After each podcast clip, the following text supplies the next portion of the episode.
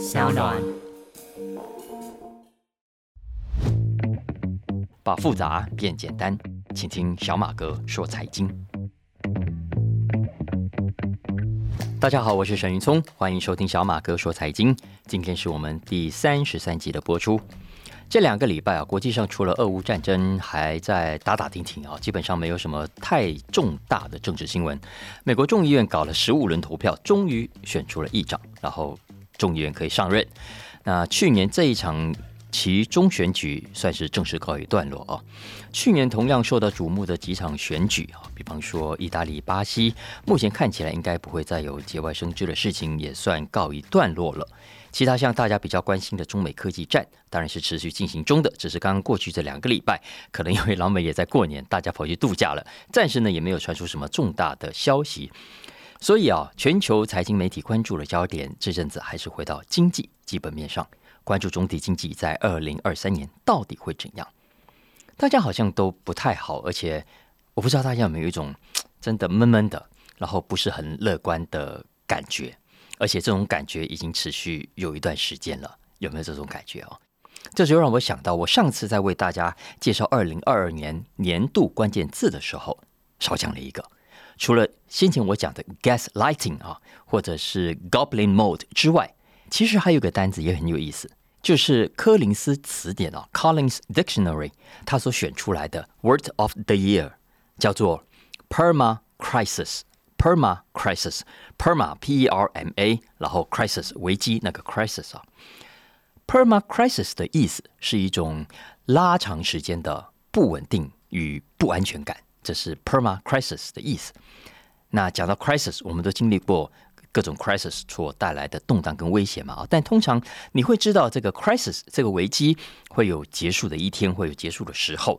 对于危机爆发到结束所可能发生的时程，你大概也会有一个概念，当然没有办法说准，可是你大概会有一个预期。比方说流感好了，我们都知道啊，冬天比较流行嘛，或者是呃激烈的选举所带来的政治动荡啊，你会知道啊，选后通常就会恢复平静一些。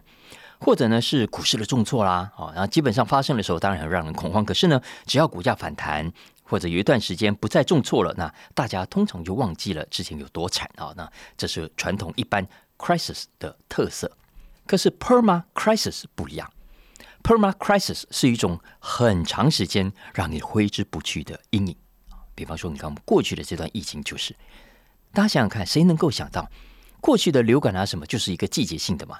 可是这一波疫情拖了三年呢，我们到现在还在危机当中。还有政治也是，其实不管国内政治还是地缘政治啊，你看从川普当选算起到现在，已经搞了几年了，五六年有吧？你觉得麻烦结束了吗？你觉得大家都不确定性跟不安全感过去了吗？当然没有，这就是 perma crisis，就是一种原本该结束。却没有结束的不稳定，一种原本该过去却没有过去的不安全感。还有什么事情也属于 perma crisis 呢？有的就是我们的经济，大家觉得是不是一种 perma crisis？这三年来，其实疫情已经把大家搞得很惨哦。现在你看，连中国都解封了，大家好像都想要回到平常一样过正常的生活了。除了还是会戴着口罩之外，照理说，我们都希望危机 crisis 已经解除，可以好好过日子了。可是有吗？大家有真的感觉到啊，未来天空放晴了，好日子来了？还是大家感受到的就是前面讲的 perma crisis 呢？一种挥之不去的一种不断延长的危机跟不安全感呢？大家不觉得我们今天打开报纸，分析师都在说什么衰退啦、recession 啊，然后都说哎呀，二零二三年不妙啊，会陷入衰退等等，怎么办呢？来，我我就想今天来稍微谈一下衰退啊，recession 这件事情。整体来说，大部分的经济学家跟财经媒体啊，看法都是比较悲观的。大家可以去找《金融时报》啦、《华尔街日报》啦、《经济学人》啦等等啊，大家应该普遍都会看到，至少今年第一季或者是上半年，西方主要国家的状况都不会太好。《经济学人》的预测是最直接的，他说啊，二零二三年全球性衰退 （global recession） 是不可避免的。为什么不可避免呢？经济学人说，主要有三大冲击所造成：第一是地缘政治，第二是能源危机，第三是通货膨胀。这三大冲击其实任何单独一项啊，都有很大的破坏力啊，都足以造成一个国家的灾难，甚至全球性的影响。你看，像地缘政治就好，美苏这样搞不定，结果谁受害？阿富汗受害。比方说能源危机，一旦石油短缺，一旦石油暴涨，全世界光这个原因就足以受害。通货膨胀就更不用说了，有些国家你看像阿根廷，光是一个通货膨胀就把它搞死。而我们现在是三大冲击同时出现，这也是几十年来非常少见三大冲击同时出现的时代哦。所以大家想想看，怎么不会让大家觉得是 perma crisis 呢？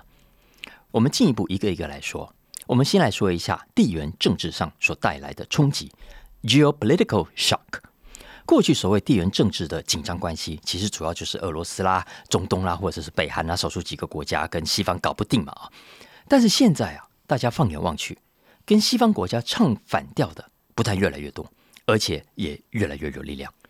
中国啦、沙特阿拉伯啦、呃，大陆叫沙特啊等等，西方国家跟非西方国家之间的鸿沟现在越来越大了。注意哦，这不是什么俄罗斯跟西方之间的冲突，也不是美国跟中国之间的矛盾而已。你看看这一次的俄罗斯就好，西方国家说要制裁普京，结果呢？结果世界上有一半人口以上的国家不同意。中国的习近平甚至公开拒绝接受从西方观点出发的所谓全球共同价值观 （Universal Values）。其实从二战以后啊。人类从来没有遇过这种情况，都不知道该怎么样应应。老实说啊，就算是二战爆发后的四零年代、五零年代，就算当时就已经有所谓第三世界国家阵营联盟，哎，好像要跟欧美国家分庭抗礼。可是当时这些第三世界都很穷嘛，中国经济还没起来，印度当然更不用说。所以呢，没有地缘政治上的世纪 power，所以很长一段时间，世界的局势还是由少数几个欧美国家跟俄罗斯啊说了算。可是现在，我们看到了印度、中国，甚至印尼，甚至东南亚，都已经不是无下阿蒙了。西方国家现在只要一不小心，当然可能伤到敌人，可是也会伤到自己。这就是让西方国家很担心的地缘政治冲击。经济学人所指出的第二个冲击是能源，这里当然是指普丁的能源武器化。那去年把整个西方国家搞了半死啊！其实西方国家当然知道自己长期以来都在仰赖俄罗斯的能源嘛。只是呢，之前就跟鸵鸟一样，把头埋在土里啊。只是现在呢，没有办法了，他一定要把头从泥土里面拔出来，认真去面对长期以来对俄罗斯能源的依赖这件事情。那好了，过去这一年来，我们看到欧洲已经把头抬起来了，觉得整个能源政策应该要面对事实了，所以呢，怎么样大逆转？大逆转哦！你看他那个政策，就像就像我们开着车子啊，在高速公路上，突然到前面，你发现哇，不对，前面有人拿着刀要砍你，所以怎么样？赶快一百八十度回转哦！也不管什么交通安全啊，也不管什么这样开车很危险呐，呃，这样开车对车子很伤啊，等等哦，你就是逆转了。现在的欧洲国家就是这样。你看，为了跟俄罗斯对抗，为了摆脱对俄罗斯能源的依赖，先前这些反核的西方国家现在都不反了。先前说火力发电很脏不环保的啊，现在回过头就在搞火力发电了。但原因我们之前都谈过，这里就不细谈。我要讲的重点是，能源危机同样没有人知道接下来会怎么样发展。因为对西方国家来说，现在最重要的是要搞定经济学人接下来要讲的第三个冲击，也就是通膨冲击以及通货膨胀所带来的不稳定。其实通膨就是另一个典型的 perma crisis。原本大家都觉得啊，你看疫情期间的物价飙涨，都觉得啊，那就是疫情期间啊供应链中断啊所造成的暂时性现象哈。等到将来解封之后啊，海港正常营运啊，工厂恢复生产之后就会解决。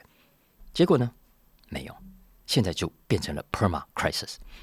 美国也是啊，照理说美国七八零年代有过对应通货膨胀的经验了，当时联准会的主席福克尔他就啊快速的升息。所以最后成功的把通膨压下来。这次鲍威尔也知道该这么做，所以一直在猛升息啊。可是有用吗？有把通膨给成功打下来，大家哦安心了，不再有通膨危机了吗？那接下来会怎样呢？这一场 perma crisis 会不会结束？如果会，又是怎样结束呢？经济学人说要看刚刚讲的这三大冲击，接下来怎样演变，以及怎样交互影响。短期来说，他认为啊，大部分国家都会陷入 recession，那在经济衰退的情况下，有些地方就可能会爆发地缘政治危机，尤其是欧洲，大家要特别注意。目前为止啊，欧洲老百姓还没有起来造反，最主要的原因是因为政府在大量补贴民间跟企业的能源支出。可是大家都知道，这种能源补贴啊，不可能持久下去的。这一点我们看到了，普丁也一定看在眼里。所以，经济学人说，麻烦在于一旦接下来的俄乌战争。如果你让普丁觉得自己屡攻不下，他失去了耐心，他一定要对欧洲下手的话，那么他会怎么做呢？他一定会挑欧洲最脆弱的地方下手，也就是能源危机跟挑战最严峻的国家。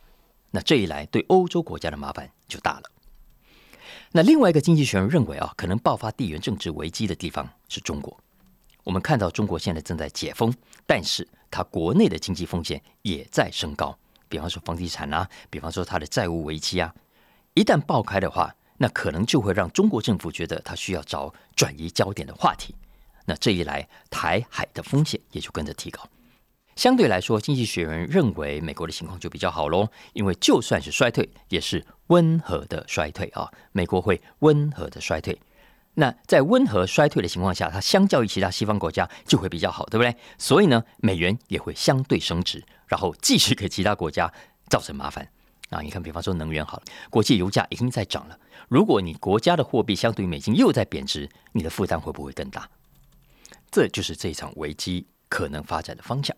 但是经济学人也说啊，那还是要看大家怎么样看待这场危机。有时候呢，危机也会是转机的。比方说，我们之前有谈过，经济学人有一期的封面故事就是谈波斯湾地区，因为呢这几年看油价行情很好，让波湾地区赚了很多钱。这其实就是这一些国家未来经济转型很好的基础。那如果这些国家可以顺利的转型的话，对全球经济也是很好的发展。就看这些波斯湾国家有没有好好把握。再来是印度。接下来，我们应该可以在二零二三的某一个时间点看到印度成为全球人口最大的国家。那国际货币基金也预估印度今年的经济成长率会不错。然后，其他印度之外很多体制还不错的新兴国家，比方说制造业强的啦，嗯，这个基础建设相对好的啦，老实说可以吸引到很多外资的投入，也可以在地缘政治的风险当中捞到对自己有利的好处啊。所以，不见得都是坏消息。这也就是我想要跟大家分享的一个想法哦。关于经济衰退 （recession） 这件事情，大家还会看到更多。但是呢，要有几个理解。首先，第一个，通常我们所说的媒体上所报道的衰退，是指经济指标上所出现连续两季的 GDP 下滑。我想这个听众们应该都知道。所以它是一个总体性的一个技术性的数字，有时候不一定符合我们在实际生活中、实际经济活动中的感受。啊，就像我刚刚讲的，有些国家很惨，没错。可是有些国家会很好，哎，有些产业受到影响会比较大，没错。但是呢，有些产业反而是利多的。所以大家不要因为看到或者听到很多人都在说啊衰退呀衰退呀，你就跟着担心。其实还是要看你所处的产业的属性，还有你自己公司以及你自己的竞争力而定。你看，就像疫情期间就好，很多公司很惨啊，可是我也看到很多公司业绩都创新高，有没有？而且衰退这件事情啊，recession 有时候是自我实现的，也就是说，当越多人担心会衰退，可能经济就真的会衰退了。为什么？因为你看，一个人、两个人、三个人、一百个人、一万个人、一百万个人都因为担心衰退，然后呢，大家都不敢更花钱。如果这么多人都不花钱，市场上的买气会不会更冷？所以本来不会衰退的，反而会因为大家担心它衰退，就真的会衰退了。这叫做自我实现。所以中间还有一个变数，就是我们自己怎么去看待衰退这件事情。如果大家都很悲观，我告诉你，未来就真的会很悲观了啊。不过以这次的衰退来说，我觉得大家不要太悲观的原因是，真的还有一个有趣的现象啊。过去我们讲到 recession，讲到衰退的时候，通常呢位在社会或者所得金字塔越底部，他感受到的压力越大，收入越低的人，他受到的影响也越严重。可是这次不一样哦，特别是在美国。感受到衰退压力所带来威胁的，反而不是处于金字塔比较下面的家庭，而是金字塔比较上面的那一群人。我来跟大家分享一下联准会的数据啊。以去年第三季来说啊，美国所得最低的五分之一家庭，百分之二十，相较于疫情发生的二零一九年，这些所得最低的五分之一家庭，他的收入成长了百分之四十二。如果跟前年这个时候，也就是二零二一年来相比，也增加了百分之十七，将近两成。那为什么会这样？主要是因为美国，我们都知道缺工太严重了。现在企业啊，为了吸引这些员工，都得想办法拉高薪资，再加上政府的各种补贴，所以美国中低收入的家庭在这段时间其实反而没有感受到太明显跟强烈的衰退。相反的，所得最高的那五分之一，那百分之二十家庭，来我们看一下数字。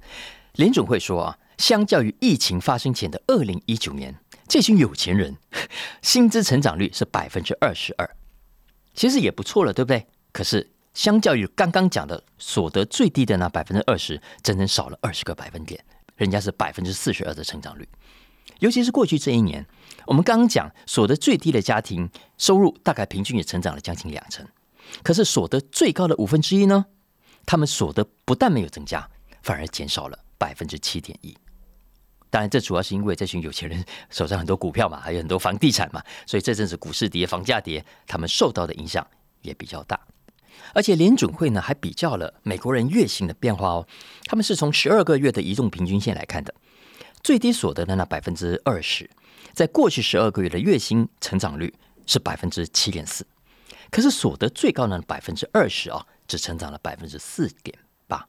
当然了。我们都知道，所得最高的人，就算比率低，他 还是比所得最低的那些人赚到的钱更多的啊，这是事实，没有错。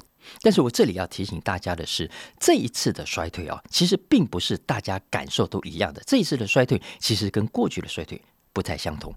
那尤其是对于中低收入家庭的部分来说，我想大家如果有在关注财经新闻，应该就可以理解。就像我刚刚说的，基层劳工很缺。但是呢，中高阶的工作啊，因为现在企业行情不好嘛，所以都怎么样，都在裁员啊。所以你看新闻好了，裁员的都是什么？Facebook 啦、Meta、高盛啦、金融业啦啊，还有很多之前哇很厉害的加密货币有没有？然后呢，一裁员都是好几千人。哎，这些人都是薪水很高的，金融业啦、科技业，所以怎么样，对中高收入的这一群人影响是非常大的。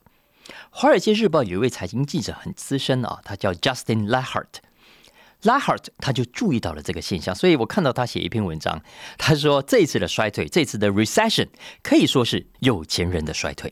他创造了一个名词叫做 rich session，把 rich 跟 recession 合在一起叫 rich session。也是说呢，如果大家觉得自己是有钱人啊，是 rich 啊，那你可能感受到的衰退压力，我相信会大一点。但否则，大家撇开新闻上一再出现了什么跟衰退有关的报道跟分析，然后呢，回头看看我们。自己周围看看我们的工作，我们自己做的生意。老实说，我觉得未必是很差的，搞不好有很好的机会也说不定。你看，就像现在美国一些新创公司啊，其实也没有在怕了，没有错啦。IPO 去年很冷，我们之前讲过。然后呢，很多公司现在要募资也没那么容易。可是那是平均 （average），整体来说，我们常常都会被所谓的平均数字跟报道所误导。其实你如果仔细看哦，这个平均当中有很差的。可是也有很好的啊！如果你仔细看那些很好、很厉害的公司，还是很抢手的。比方说，好了，我们前阵子不是很关注 AI 的发展吗？我们不是在聊 Chat GPT，说它很厉害吗？大家可以去看看啊，Chat GPT 背后的公司 Open AI，它有没有在 Recession？它的募资有没有受影响？你去问他看看，我保证你会被他白眼。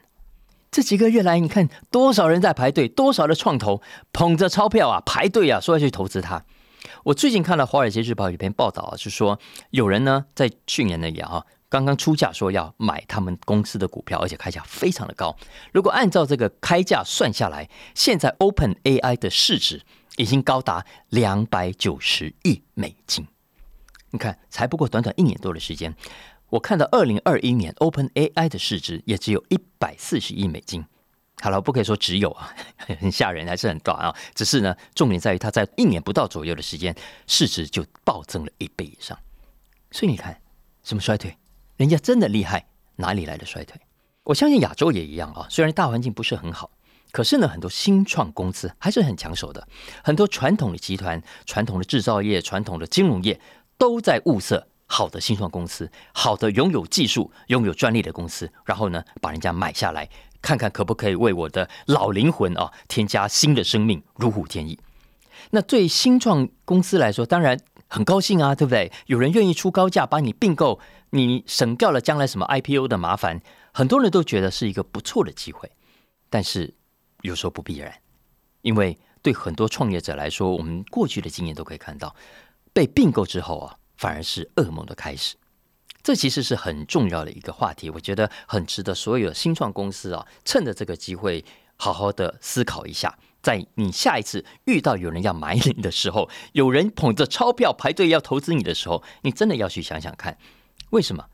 因为大家要知道，在新创的环境下工作，跟你被并购进大集团是完全不一样的两回事。你在新创的时候，每天可以哇，像之前那个 S B F 有没有哦？当然，或者主客博一样，每天穿短袖 T 恤啦，甚至拖鞋上班啊，没有人理你，甚至你不上班也没有人管你，因为很多这些现在都可以 working from home 了嘛啊。然后呢，你公司组织也很单纯啊，也没有什么表格、什么流程要跑，最重要的是你也不会有什么会议啊。有了，偶尔还是会有，但不会是你重要的生活的一部分，要你报告这个报告那个啊。所以呢，你会有大部分时间可以投入真正的工作，你真正喜欢的工作，你真正认为重要的工作，写程式啦、拜访客户啦、谈通路啦等等。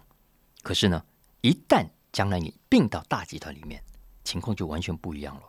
我们都知道，台湾现在很多大集团，大家应该感同身受啊。大部分集团要求都是很严格的，他们不但要求高阶主管都要正常上下班，还要签到，还要打卡，对不对？你想想看，新创老板哪受得了这一套？然后呢，你每做一件事情，申请每一笔费用都有一堆的表格要填，还一堆单位要跑啊。然后大家一定都知道开会，对不对？哈，开会在大集团，你永远都会有开部门的会啊。我自己以前就经历过。真的不骗大家，是从早上上班一直开会到傍晚，一直讲话一直讲话啊，头都晕了，根本没有时间做我们身为出版业该做的事情，看稿啦、改稿啦、选书啦、读书啊这些，我觉得真正重要的事情。所以搞到最后，我不开心啊，集团老板也不开心啊，所以这就是很多新创公司它在被并购之后所遇到的，我们叫做文化冲击啊，cultural shock。那最近欧美很多 fintech 就是这样。我为什么特别讲 FinTech 呢？因为这几年来，包括接下来这两年，我相信 FinTech 科技金融会是最多老银行、老企业流口水想要并购的对象。为什么这些老银行要流口水要并购呢？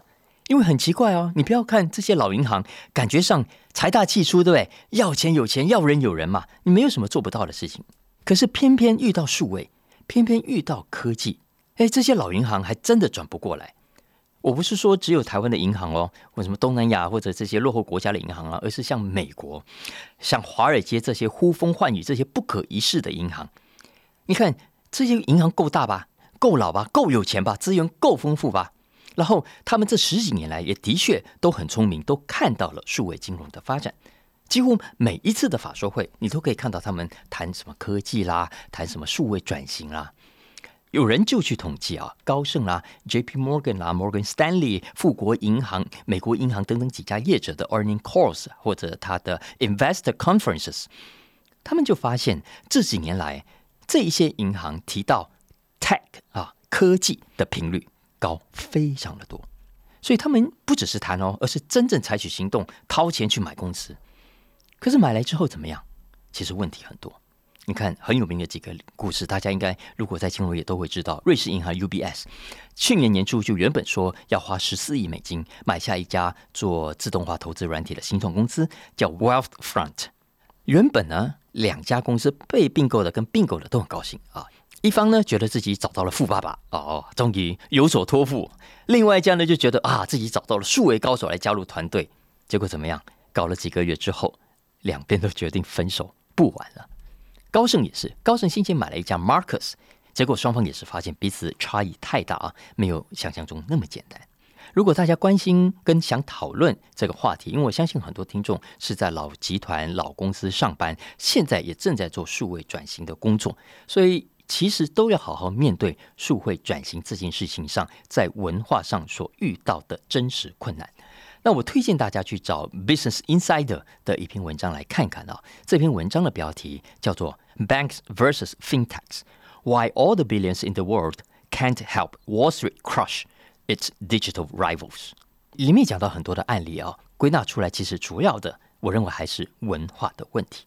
百年老银行跟活蹦乱跳的数位金融新创公司，真的在文化上差异太大了。有些事情你真的不是有钱就能解决的。比方说，对这些新创公司来说，好了，科技本身、技术本身、玩科技这件事情本身，就是经营上很大的乐趣，也是公司最值钱的资产，所以他们都乐在其中。